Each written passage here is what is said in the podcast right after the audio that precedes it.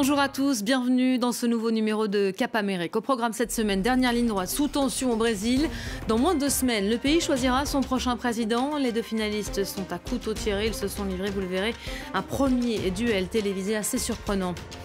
Coup d'envoi du vote anticipé aux États-Unis à trois semaines des élections de mi-mandat. La Géorgie a commencé à s'exprimer. C'est l'un des six États où s'est jouée la précédente élection présidentielle américaine. On en parlera avec Nina Masson. Et puis nous prendrons un peu de hauteur à la fin de ce numéro. Nous nous rendrons sur les collines de Los Angeles. Les lettres Hollywood font peau neuve à la veille de leur centenaire. Allez, on continue à vous faire vivre dans Cap Amérique ce scrutin à suspense. Dans une dizaine de jours, les Brésiliens seront donc convoqués aux urnes pour le deuxième round de la présidentielle. Pour le moment, les derniers sondages donnent toujours le phénix Lula en tête, avec 53% des intentions de vote contre 47% pour Jair Bolsonaro. Seulement après la douche froide du premier tour, ce genre de pronostic est pris beaucoup moins au sérieux. Le rendez-vous du 30 octobre s'annonce très serré. Le premier débat télévisé entre les deux hommes était donc une étape à ne pas manquer. Séquence pour le moins surprenante si vous l'aviez manqué. Regardez.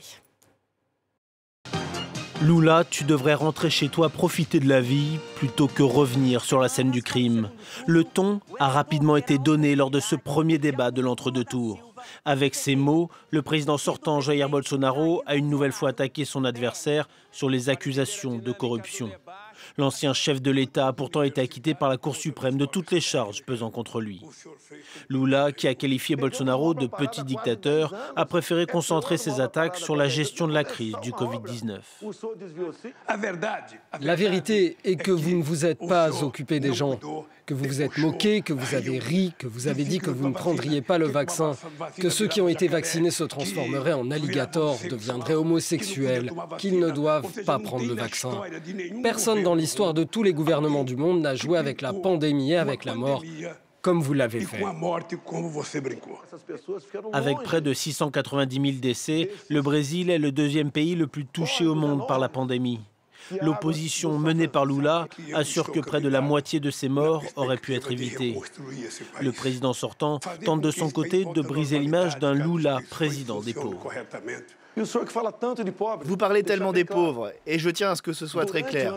Au cours de l'année 2020, lorsque les gens ont été contraints de rester chez eux, non pas par ma décision, mais par celle de nombreux gouverneurs, membres de votre parti, ils allaient mourir de faim. Rien qu'en aide d'urgence, en 2020, nous avons dépensé l'équivalent de 15 ans du plan d'aide économique que vous aviez créé. À moins de deux semaines du scrutin du 30 octobre, Lula est donné vainqueur avec 53% des voix. Mais les instituts de sondage se sont lourdement trompés au premier tour, sous-estimant le score de Jair Bolsonaro de plus de 8 points. Et pas vraiment d'amélioration de la situation cette semaine en Haïti. Le Conseil de sécurité réfléchit toujours à l'envoi sur place d'une force internationale. L'organisation a reçu le chef de la diplomatie haïtienne venu implorer l'aide de la communauté internationale. Sur l'île, les gangs et les manifestations violentes euh, n'ont fait qu'empirer. Le terminal pétrolier de Vareux, le plus important d'Haïti, est toujours bloqué par des groupes armés et ce, depuis la mi-septembre. Une situation euh, qualifiée de cauchemardesque par le secrétaire général de l'ONU, Antonio Guterres. Notre chiffre de la semaine, à présent, à ce jour, plus de 7 millions de Vénézuéliens ont fui leur pays, un chiffre exorbitant, cela représente un quart de la population actuelle. Plus de 80% de ces déplacés fuient la crise économique, politique qui frappe le pays. Résultat, ce sont des familles entières parfois qui quittent à pied leur foyer. Gérer ce flot de population est devenu hein, pour le continent l'un des principaux défis.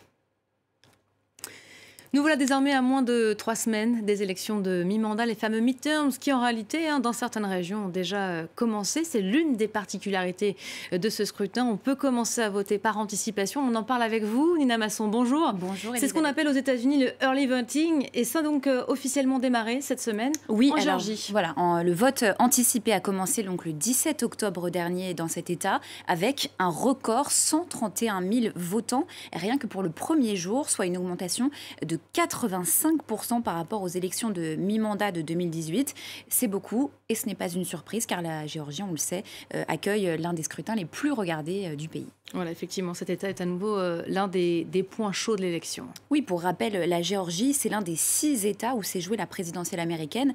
Euh, lors de cette élection en 2020, les habitants avaient créé la surprise en votant Joe Biden. Ça s'est joué à 11 779 voix près, rendez-vous compte.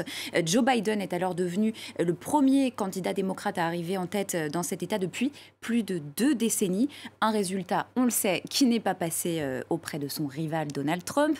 Le président sortant avait alors ordonné aux équipes du gouverneur républicain Brian Camp, on en parlera dans un instant, euh, il avait ordonné, je cite, de se débrouiller pour trouver 12 000 votes. Euh, l'objectif, c'était bien sûr de faire renverser le résultat.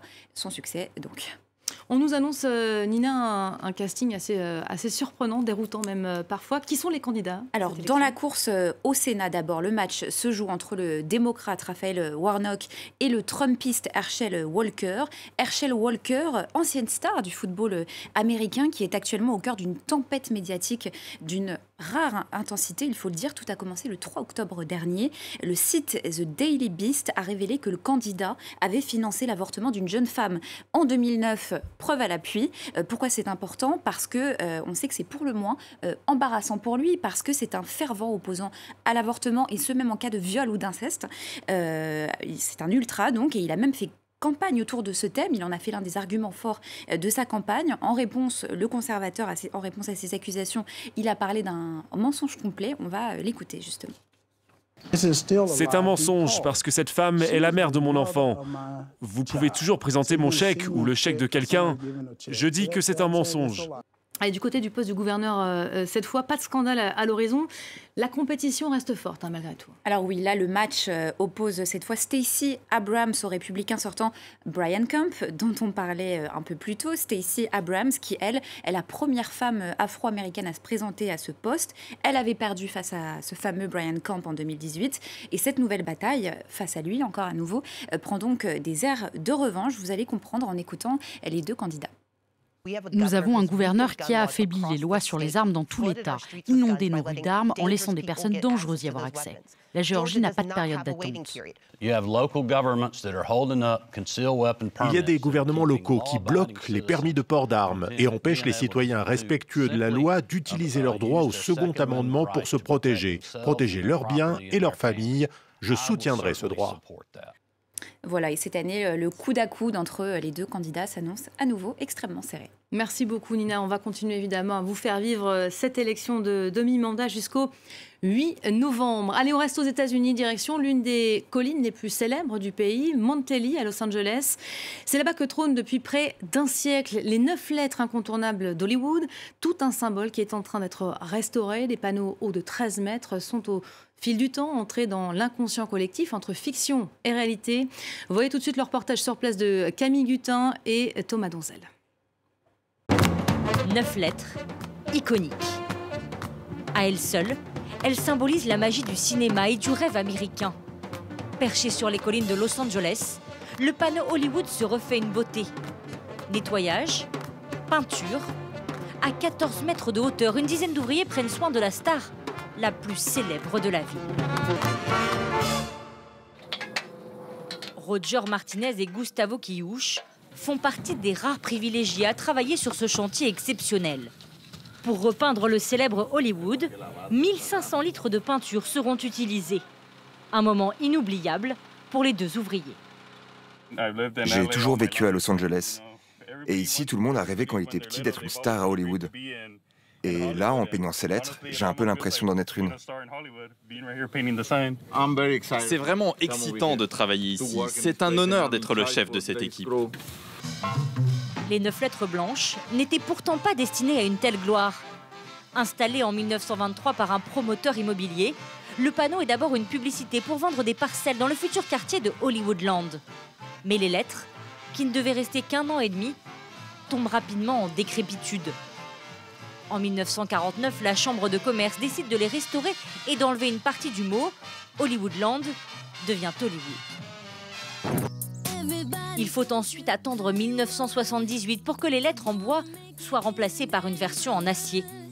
Des célébrités comme Hugh Hefner, fondateur du magazine Playboy, ou le chanteur Alice Cooper, financent la restauration. Le symbole d'Hollywood retrouve toute sa grandeur et apparaît dans de nombreux films. Aujourd'hui encore. Yeah on est à Hollywood yeah Les touristes qui viennent admirer les lettres ont des rêves plein les yeux. J'ai atterri ce matin et je me suis dit, peu importe le décalage horaire, j'avais juste hâte de faire cette randonnée, de voir ce signe incroyable d'Hollywood et puis faire une photo. Trois choses représentent les États-Unis la Statue de la Liberté, la Maison Blanche et le panneau Hollywood. Donc oui, gardez-le en bon état. Avec ce symbole, les États-Unis ont aussi exporté à travers le monde une image, celle d'un pays où tout est possible explique ce professeur d'études culturelles.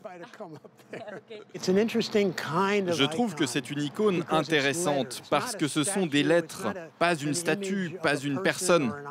Et ces lettres portent en elles un mythe, le mythe que vous pouvez atteindre vos rêves, que vous pouvez réussir, vous réaliser. C'est finalement ce qu'incarnent ces lettres.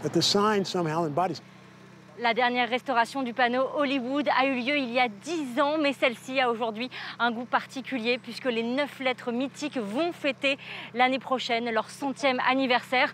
Un véritable emblème donc qui continue de faire la fierté de la Cité des Anges. Voilà pour cette semaine. Fin de ce numéro de Cap Amérique. Merci à vous de l'avoir suivi. Merci pour votre fidélité.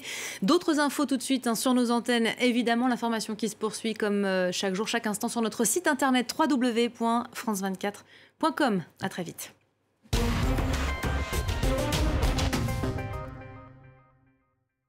France 24 et la première présente. Bonjour à tous, retrouvez-nous chaque semaine dans l'Hebdo Outre-mer. Au programme, des reportages et des décryptages pour vous permettre de mieux comprendre les enjeux de ces territoires français. Nous reviendrons ensemble sur l'actualité de la semaine. Nous partagerons avec vous les bonnes idées des Outre-mer et vous ferons découvrir le patrimoine local. L'Hebdo Outre-mer, votre rendez-vous sur France 24.